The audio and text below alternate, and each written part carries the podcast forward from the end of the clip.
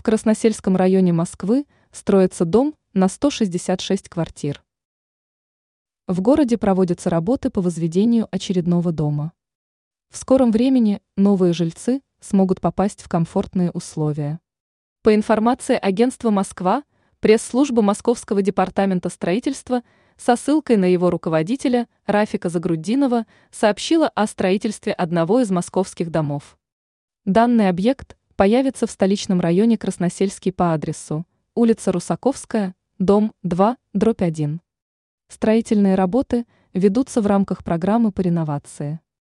Отмечается, что в настоящее время готовность дома составляет 85%. По словам Загрудинова, сейчас мастера работают над отделкой комнат, монтажом устройств инженерных систем. Известно также, что объект будет рассчитан на проживание 166 семей. Он включит в себя четыре секции.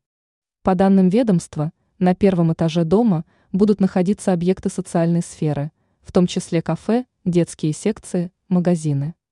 Там же отметили, что жилая часть здания включит в себя место для почтовых ящиков и размещение колясок, помещение консьержа. Добавляется, что дом планируется вести в использование в этом году.